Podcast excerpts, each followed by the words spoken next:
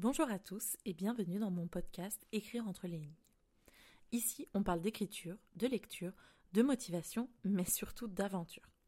Je suis Erel Kerr, autrice de thrillers et de polars destinés aux jeunes adultes et accessoirement, actuellement en train de retrouver son chemin dans le monde de l'écriture.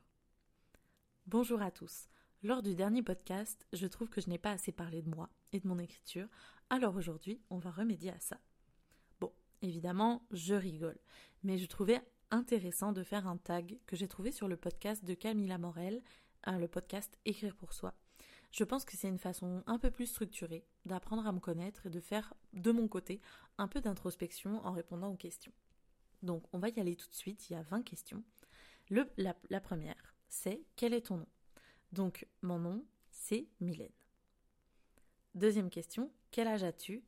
Euh, j'ai actuellement 27 ans. 3. Que fais-tu dans la vie? Donc actuellement, je travaille pour une compagnie dont je tairai le nom évidemment pour des raisons euh, assez évidentes. Euh, j'ai fait pour retracer un petit peu rapidement mon parcours.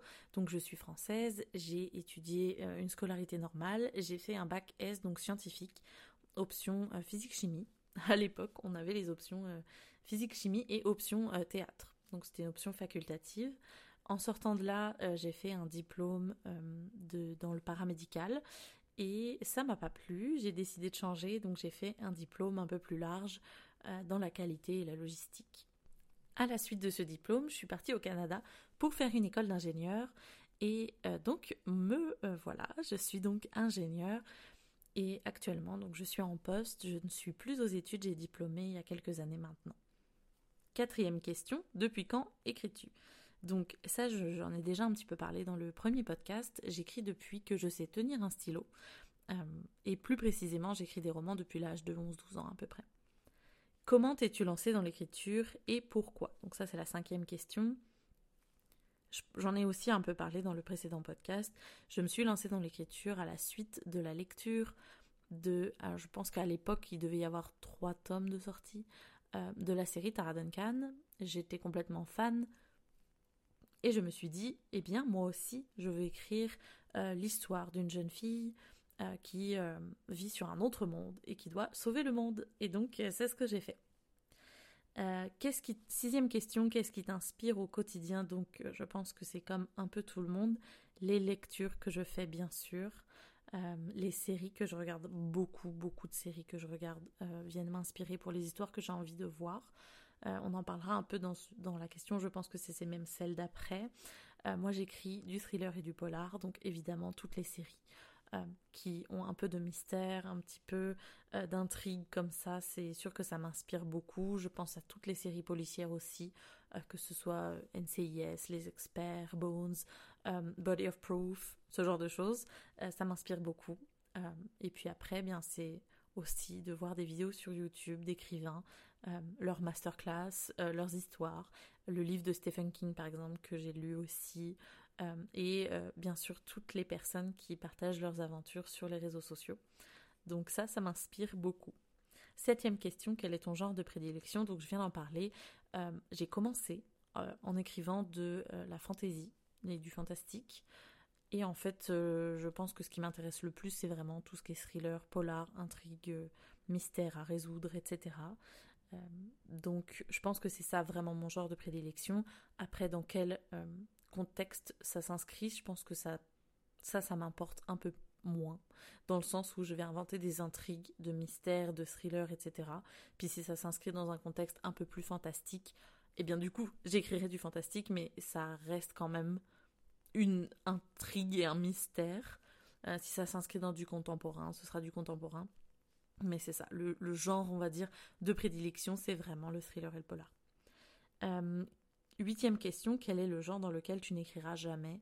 Euh, Bon, il faut jamais dire jamais, comme l'a dit Camilla dans son podcast, mais euh, je pense que c'est la romance.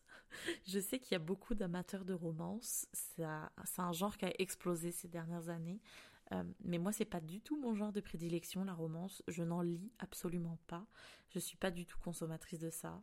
Et donc, comme je n'en lis pas, c'est vraiment pas quelque chose qui m'intéresse et je ne sais pas que j'ai pas envie d'en écrire, mais c'est comme ça m'intéresse pas, je n'en écrirai pas et je n'ai pas de don pour écrire ça non plus parce que je n'en lis pas. C'est vite quelque chose qui m'ennuie. Je trouve que les clichés dans la romance sont très clichés. Alors il y en a partout bien sûr, mais euh, ouais, les tropes de la romance c'est pas du tout quelque chose qui me parle. Et donc je pense que ça j'en écrirai jamais, peut-être pas jamais, mais en tout cas je n'écrirai jamais dans le genre précis de la romance à mon avis. C'est sûr que bon, on peut saupoudrer un petit peu de romance par-ci par-là dans d'autres genres, mais euh, dans le genre précis de la romance, sortir un livre de romance, c'est pas du tout moi. Neuvième question, ta plus grande peur en tant qu'écrivain euh, Ça, c'est assez, euh, assez compliqué. Je pense que c'est d'échouer, tout simplement. Et qu'est-ce que j'entends par échouer C'est plus ne pas aller au bout d'un projet, ne pas se donner à fond pour son projet, abandonner son projet. Alors il y a des raisons pour lesquelles c'est tout à fait louable d'abandonner un projet, travailler sur quelque chose qui nous intéresse plus. On va on va pas se forcer à écrire quelque chose qu'on n'aime pas, on s'entend, mais euh, oui c'est ça, ce serait plus l'échec et par rapport à mon histoire personnelle, le vol. Euh, ça peut paraître très narcissique de dire ça, de oh mon dieu j'écris tellement bien que j'ai trop peur de me faire voler mon roman. Non, mais c'est quelque chose qui m'est arrivé. Et donc du coup j'ai très peur que ça réarrive pour entre guillemets pour de vrai parce que bon on en reparlera dans un autre podcast du vol de mon roman. Euh, je n'ai jamais vu quelque chose de similaire sur le marché donc la personne qui me l'a volé à mon avis ne l'a jamais publié. Ou en tout cas bah, je sais pas si elle a cherché ou pas mais en tout cas ça n'est jamais sorti. Donc euh, ça c'est une bonne nouvelle mais ouais j'aurais trop peur en fait de me faire voler euh, de, me faire voler mon manuscrit, ça m'est déjà arrivé, et ça me ferait peur que ça m'arrive une deuxième fois au point où carrément ça allait jusqu'à la publication et que je, retrouve les mots que j'ai écrits dans le livre avec le nom de quelqu'un d'autre. Euh, dixième question, écris-tu avec ou sans musique? Euh, Oui et non. J'écris avec musique. Euh, j'écris avec des musiques qui généralement pas de paroles parce que sinon ça me distrait trop. Je chante. J'écris des fois en fonction des scènes que je veux écrire avec des genres très précis des fois pour me remotiver, ça va être des playlists. Et là, je vais avoir très honte de ce que je vais dire, mais c'est vraiment des, playlists qui sont très très beaufs. À base de Fatal Bazooka, à base de euh, Ultra Vomit, qui est un groupe que j'adore. Donc euh, voilà, on est vraiment sur des trucs euh, super parodiques, très très rigolos. moi, c'est le, le genre de musique que j'aime bien écouter. Et sinon, en fait, pour écrire, on va dire de, de manière un peu plus sérieuse, et vraiment quand j'ai besoin de rentrer dans un, un focus d'écriture, j'écoute du medieval bardcore. c'est toutes les, bah, en fait, plein de musiques qui ont été transférées en mode médiéval. Je sais pas pourquoi, je ne saurais pas l'expliquer, mais euh, j'adore écouter du medieval bardcore. Je, voilà, je ne saurais pas le définir et donc mes deux musiques préférées en medieval, medieval bardcore, je vais y arriver, c'est I'm Blue que je trouve extraordinaire et Euh, la musique de GTA Vice City. Voilà. c'est très drôle. Euh, onzième question. As-tu une routine d'écriture? On fera un podcast dédié euh, où j'ai vraiment envie de vous partager ma routine d'écriture. Donc la réponse est oui, j'en ai une. Elle varie en fonction un peu des saisons. en hiver, j'habite au Canada, donc en hiver, ma routine d'écriture va un peu changer par rapport à celle en été, mais je ferai un podcast un peu plus dédié. Euh, douzième question, quel est le pire conseil d'écriture ou commentaire que tu aies reçu? À quoi ressemblait ton premier échec ou ta première perte de confiance?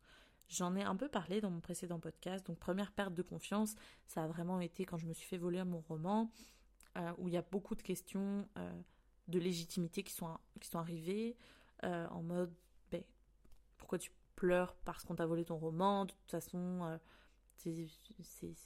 t'es pas non plus la nouvelle Amélie Nothomb, t'es pas non plus le nouveau euh, Maxime Chatham, calme-toi, tu n'es personne. Et euh, donc ça, c'était, je pense, mon premier moment de perte de confiance. Euh, et le pire conseil d'écriture qu'on m'ait donné, ben, je pense que ça a vraiment été ma mère, qui m'a, qui un jour, en fait, elle me comparait avec d'autres personnes, et notamment un gars qui peu plus âgé que moi, qui avait un ou deux ans de plus que moi, qui a publié, en me disant, euh, bah tu vois, si tes écrits étaient mieux, toi aussi tu publierais. Euh, à savoir que cette personne, et j'ai vraiment mal au cœur pour lui, a été publiée dans une maison d'édition à compte d'auteur. Donc euh, c'était pas non plus le meilleur mode de publication, le pauvre, j'ai vraiment de la peine pour lui. Mais voilà, ça va vraiment être, le, je pense, le pire commentaire que j'ai pu recevoir de bah, en fait, t'écris pas assez bien pour être publié et c'est normal. Et je pense le pire conseil, véritablement, à proprement parler d'écriture, c'était il y a quelques années où en fait, euh, on m'avait dit que le premier jet devait être parfait. Euh, bon, bah c'est l'inverse, hein, complètement. Euh, du coup, ça m'a beaucoup bloqué dans mes premiers jets parce que je les trouvais nuls, parce que je voulais toujours. En fait, je passais ma vie à les relire constamment, et donc j'écrivais cinq chapitres que je. Bah, c'est sûr, ils étaient super, hein, mes cinq chapitres, mais du coup, c'est ça. J'écrivais cinq chapitres. Enfin, j'écrivais un chapitre, je relisais mon chapitre, je réécrivais mon chapitre, je corrigeais mon chapitre, et ensuite je passais au deuxième. Et après, bah en fait, en passant au deuxième, je me rendais compte que le premier était nul, donc je le réécrivais. Et ça a été une boucle infernale.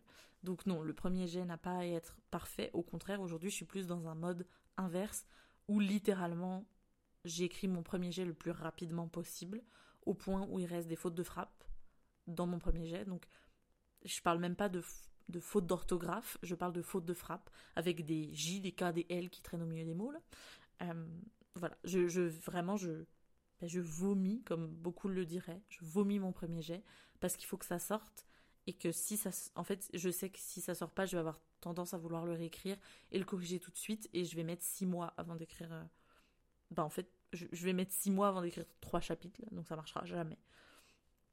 Treizième question, quelle partie de l'écriture ou du processus d'écriture est ta plus grande force? Donc ça, c'est une question que j'ai volée, il me semble, sur la vidéo euh, de la chaîne About Estelle. Elle a fait un tag d'écriture aussi, puis ça devait être une des questions que je trouvais super intéressante. Donc, euh, la partie de l'écriture du processus qui est ma plus grande force aujourd'hui, je dirais que euh, c'est compliqué parce que je suis très critique par rapport à la façon dont j'écris. Comme vous le savez, j'ai été longtemps bloquée et je le suis toujours un peu. Je dirais que ce serait vraiment comme dans la réécriture et la relecture. Je. Ouais, je, dirais ça, mais c'est vraiment parce qu'il faut dire quelque chose. Euh, quatorzième question, donc c'est toujours une, question que j'ai prise sur cette vidéo-là, qui est le penchant de la précédente. Quelle partie de l'écriture ou du processus d'écriture est ta plus grande faiblesse? Là, pour le coup, je dirais que c'est le premier jet. Euh, je suis vraiment pas bonne pour écrire un premier jet. Je mets du temps à écrire un premier jet, donc c'est pour ça que j'essaie de l'améliorer de le vomir parce que j'aime pas ça. Je déteste ça. Euh, se mettre à écrire le premier jet, c'est quelque chose qui est très effrayant, je trouve, pour moi. Euh, je suis, on va, pour répondre à la 13, je suis très bonne dans la planification d'un roman, peut-être trop. Et donc, le fait de passer au premier jet est une étape qui m'effraie énormément.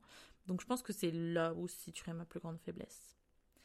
Donc, quinzième question, quels auteurs ont t'ont aidé à réaliser ton intérêt ou ta passion pour l'écriture Quels livres t'ont aidé à façonner ton style d'écriture, ton genre de prédilection ou tes goûts euh, Il y a beaucoup d'auteurs qui m'ont inspiré, qui m'ont enfin, qui m'ont aidé à réaliser mon intérêt ou ma passion pour l'écriture. Je parlais de l'autrice de Tara Duncan, je chercherai même pas à prononcer son nom de famille, Sophie Audouin Mamicognan, je crois que c'est ça. Pardon si je l'ai mal dit, mais euh, ça a été vraiment comme le déclencheur de tout ça. Euh, après, évidemment, s'en sont suivis beaucoup d'autres auteurs. J'ai lu très rapidement, de manière très jeune, beaucoup d'auteurs comme Agatha Christie, Stephen King, ce genre de choses. Donc, je pense que ça en a fait partie. Patricia Cornwell aussi, euh, Michael Connelly. C'est beaucoup d'auteurs de polar et de, et de thrillers aussi. Là. Euh, et je pense que tous ceux-là ont réussi à, stimuler mon intérêt et ma passion pour l'écriture. Euh, les livres qui m'ont aidé à façonner mon style d'écriture, je dirais euh, Maxime Chatham. Je trouve qu'il a une très belle plume, qui est très intéressante et, inévitablement Stephen King. J'ai lu tellement de Stephen King que je pourrais pas dire que ça n'a pas eu un impact sur la façon dont moi j'écris. Euh, et ensuite, mon genre de prédilection ou mes goûts. Bon, ben, ça c'est pareil, ça fait partie un peu de tout ça. C'est vraiment euh, tous ces auteurs-là, là. Agatha Christie, Patricia Cornwell, Mary Higgins Clark, euh, Michael Connelly, Stephen King, Maxime Chatham, Patrick Sénécal. Je pense que si vous connaissez ces auteurs-là, vous voyez exactement le genre de prédilection et le genre de livre que je lisais quand j'étais jeune. Oui, j'étais jeune, j'avais comme 13, 14, 15 ans. oui, bon, mes parents ne faisaient pas attention à ce que je lisais. 16 question, ça c'est une question assez intéressante. Quelles sont les choses qui t'ont empêché ou qui t'empêchent d'écrire et comment les affrontes-tu? Euh, Les choses qui m'ont empêché d'écrire, ça a été beaucoup de commentaires qu'on me faisait ou le fait de ne pas, de pas sentir de soutien. En fait, je suis quelqu'un qui a beaucoup besoin de l'approbation des autres. J'essaie de me détacher de ça de plus en plus.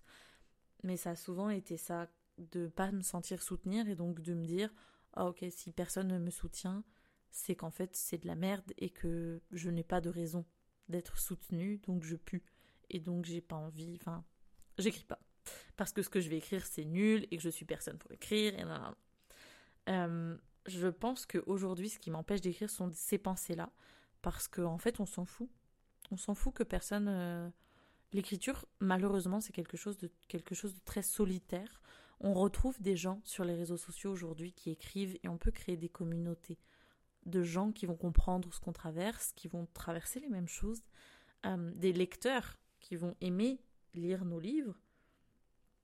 Donc on peut trouver toute cette communauté-là et des gens qui vont nous soutenir à ces endroits-là. Notre famille n'est pas toujours la mieux placée non plus pour nous soutenir. Il y a des gens qui vont très bien le faire, des parents, des proches, des frères, des sœurs, des tantes, des oncles, whatever qui vont le faire et qui vont le faire très bien, mais vos parents ne sont pas toujours les mieux placés pour vous soutenir, parce qu'ils vont avoir peur de vous, enfin pas peur de vous, mais peur pour vous. Euh, l'écriture, c'est un art qui est encore mal perçu aujourd'hui, et les gens et vos parents vont s'inquiéter pour vous. En vous disant vous allez perdre votre temps. Ah tu ferais mieux de faire ça plutôt parce que l'écriture c'est pas un métier ça ne t'amènera à rien. Et en fait ce sont toutes ces petites phrases qui vont faire en sorte bah, ça va vous démonter en fait et vous n'allez pas avoir envie d'écrire. Donc moi je suis passée par là aussi. C'est ce genre de choses qui m'ont empêché d'écrire. C'est des choses que j'ai retenues et aujourd'hui qui m'empêchent toujours d'écrire. Euh, il y a le fameux syndrome de l'imposteur, de qui je suis pour écrire. De toute façon, je me définis comme autrice, mais gna gna gna. J'écris pas, je publie pas, nanana. Bref, si vous aimez écrire, écrivez. C'est tout ce qui compte.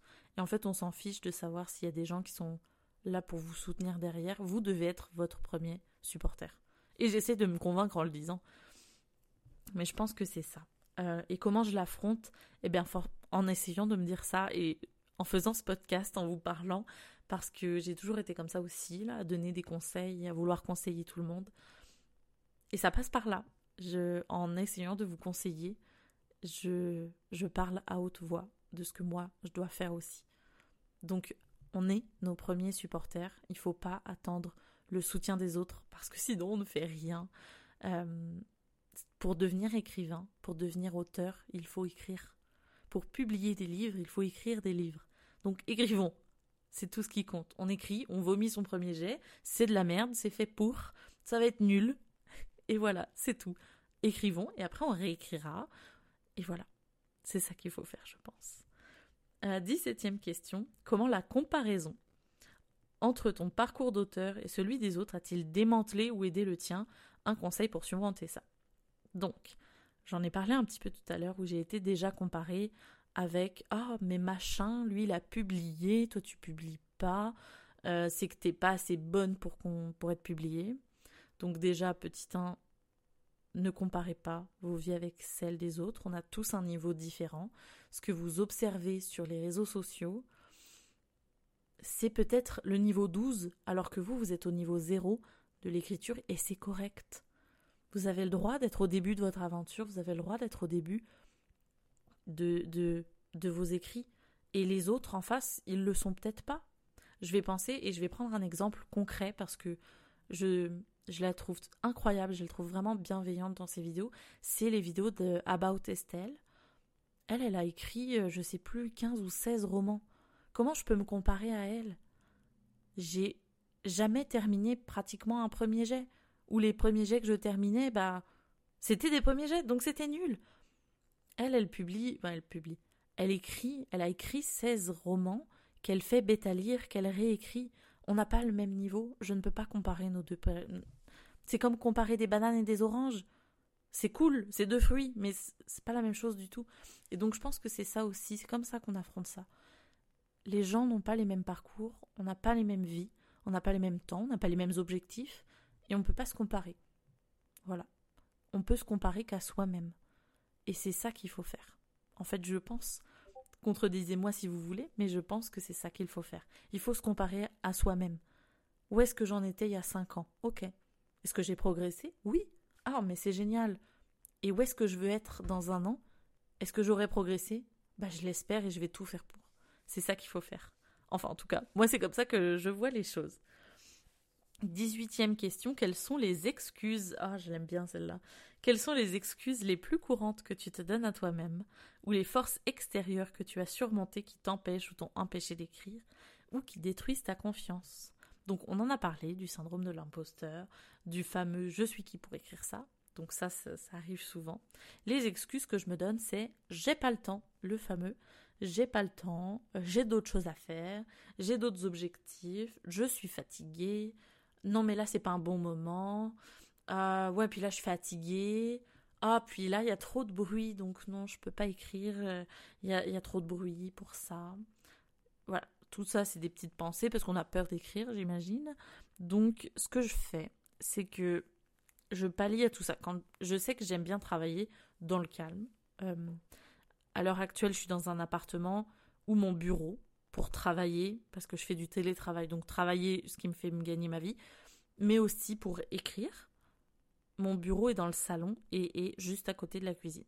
Donc, quand mon copain fait à manger, par exemple, eh bien, tous les bruits de hotte, de casserole, de trucs comme ça, moi, ça vient me déranger. Et j'aime pas ça, je déteste ça. Donc, ce que je fais pour parler à ça, c'est un casque anti-bruit. Voilà, comme ça, j'entends plus rien. Ou alors, je vais écrire autre part, dans d'autres lieux. Euh, des fois, je vais écrire au bureau. C'est drôle, hein, mais je vais écrire au travail. Euh, je viens plus tôt, et au lieu de commencer, je viens à 7 heures, puis au lieu de commencer à travailler à 7 heures, de 7h à 7h30 ou de 7h à 8h j'écris et à 8h je commence mon travail. Donc euh, non, je pense que ça, ça, ça aide. Les excuses, c'est quelque chose de correct, de normal. Il faut pas que ce soit quelque chose qui tienne dans le temps. Euh, se trouver des excuses, c'est pas la bonne solution. Et c'est juste pour éviter. Notre cerveau aime euh, être dans une sorte de confort et éviter les choses qui nous font peur et éviter les choses qui euh, nous mettent mal à l'aise. Il, ne faut pas le laisser faire parce que sinon on ne sort jamais de sa zone de confort. Voilà, je pense que c'est ce que j'ai à dire là-dessus. 19e question. Le nanorimo, oui ou non? Donc, pour moi, je pense que vous l'avez compris lors du dernier podcast, c'est pareil. Euh, pour moi, le NaNoWriMo, c'est un grand oui, mais euh, je trouve que c'est génial. C'est un, une super initiative. Euh, le NaNoWriMo, c'est quelque chose de super quand on veut sortir d'une panne d'écriture, se fixer un objectif, on écrit tous les jours pour se remettre dans une bonne routine, c'est quelque chose de vraiment bien. J'aimerais qu'il y ait des pauses pendant le NaNoWriMo parce que soutenir un rythme comme ça, c'est quand même difficile quand on repart de zéro. Euh, donc se mettre des pauses sans... Moi, je suis quelqu'un qui fonctionne beaucoup avec les badges, puis les objectifs et les petites étapes, etc. Et forcément, louper son badge de t'as écrit tous les jours, moi, ça m'ennuie. Donc, ce serait cool d'avoir la possibilité de faire des pauses le week-end sans que ça compromette euh, la réussite de l'objectif, par exemple. Mais ça, c'est personnel après. Donc je dirais que c'est un grand oui. Je pense que c'est assez bénéfique mais il faut faire attention à pas tomber dans cette spirale de l'objectif comme moi j'ai pu le faire euh, et de se fixer ses objectifs à soi. Euh, vous n'êtes pas obligé, par exemple, pendant le NaNoWriMo, de d'écrire 50 000 mots. Vous pouvez juste écrire 10 000, 20 000, 30 000. Juste, votre objectif, ça peut juste être écrire tous les jours, point. Même un mot. Ça peut être ça, donc, euh, ouais. C'est un grand oui, mais fixez-vous vos propres objectifs. Vous n'êtes pas obligé de tomber dans le nanorimo pur et dur avec les vraies règles du nanorimo. Et enfin, la dernière question. Quand tu as commencé, as-tu pensé à utiliser un nom de plume? Si tu utilises un nom de plume actuellement, pourquoi en as-tu un? Sinon, pourquoi as-tu pris ton vrai nom? Donc la première, j'aimais bien euh, finir sur cette question-là parce qu'en fait, la première question, c'était quel est mon nom? Et en fait, vous l'aurez remarqué que mon nom, c'est Mylène. Et pourtant, je me présente comme Erelker, parce que c'est mon nom de plume. Donc, j'ai pensé à utiliser un nom de plume. J'en utilisais un avant euh, aussi, qui était Mélina Kerivel. Euh, pour ceux qui me connaissent de cette époque, vous êtes les OG. mais oui, mon premier nom de plume a été Mélina Kerivel. Au début, j'écrivais sans nom parce qu'en fait, j'avais pas vraiment d'objectif de publication. J'écrivais juste mes, mes, textes et c'est tout. après, j'ai eu cette idée donc de publier sous nom de plume. Et maintenant, j'ai trouvé mon nom de plume qui est donc RLCare. Euh, pourquoi j'utilise un nom de plume? Alors, c'est pas particulièrement parce que je vous ai révélé mon, prénom. Euh, c'est pas particulièrement pour me cacher. C'est plus dans une optique de je suis en couple, je suis fiancée et j'ai l'envie d'avoir des enfants plus tard. J'ai des frères et sœurs, j'ai des parents, j'ai une famille et je n'ai pas envie que mes activités viennent entraver les leurs. Dans le sens où je n'ai pas envie que ce que moi j'écris puisse les impacter dans leur vie. J'ai pas envie que plus tard mes enfants subissent des moqueries parce que oh oh oh ta mère c'est nanana euh, ou que euh, mon futur mari prenne des remarques au travail en mode oh t'es marié avec machin euh, ah oui d'accord ok nanana j'ai pas envie de ça, je veux pas que ça les impacte, c'est quelque chose qui me regarde, c'est quelque chose de personnel, c'est un projet personnel qui ne doit regarder et impacter que moi. Donc c'était plus sur cette vision-là. Euh, après, évidemment, il y a un souci un petit peu, pas d'anonymat, parce que on peut tous être retrouvés, l'anonymat réel n'existe pas vraiment, surtout sur Internet. Mais voilà, de cacher un peu mon nom, de faire un peu semblant que vous ne pouvez pas le trouver et de, garder cette identité un peu pour moi aussi. Parce que j'ai pas envie non plus qu'on se dise Ah mon Dieu, mais euh, oh, telle personne en fait c'est euh, la sœur ou le frère ou le mari de R.L. Non, c'est. Gardons. c'est comme deux vies différentes. J'ai ma vie d'autrice, j'ai ma vie personnelle. Et voilà. C'est tout séparé. Donc c'est pour ça que j'utilise un nom de plume. D'où vient mon nom de plume? En fait, je suis d'origine bretonne, donc je voulais vraiment quelque chose, un prénom breton.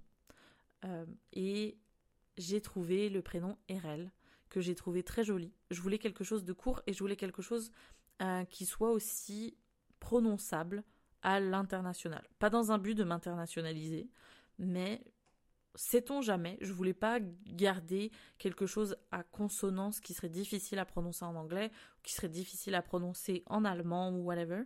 Donc, je voulais quelque chose de relativement international. Et en fait, j'ai trouvé le prénom RL que je trouve très joli, qui a une signification qui me ressemble. Et je me suis dit pourquoi pas, ça sonnait bien. Donc voilà, RL Care. C'est mon nom de plume. Et je trouvais ça rigolo de, vous expliquer ça et de terminer sur cette question. Donc, comme je vous l'ai dit, j'ai volé toutes ces questions sur le podcast Écrire pour soi de Camilla Morel et aussi euh, dans la description de la vidéo de tag d'About Estelle aussi. Je vous mettrai les liens dans la description de ce podcast. J'espère que ce podcast vous a plu, que vous avez pu en apprendre un peu plus sur moi parce que je suis tellement intéressante. Et euh, on se retrouve bientôt pour un nouvel épisode de podcast. D'ici là, je vous souhaite une bonne soirée ou une bonne journée et je vous dis à très bientôt.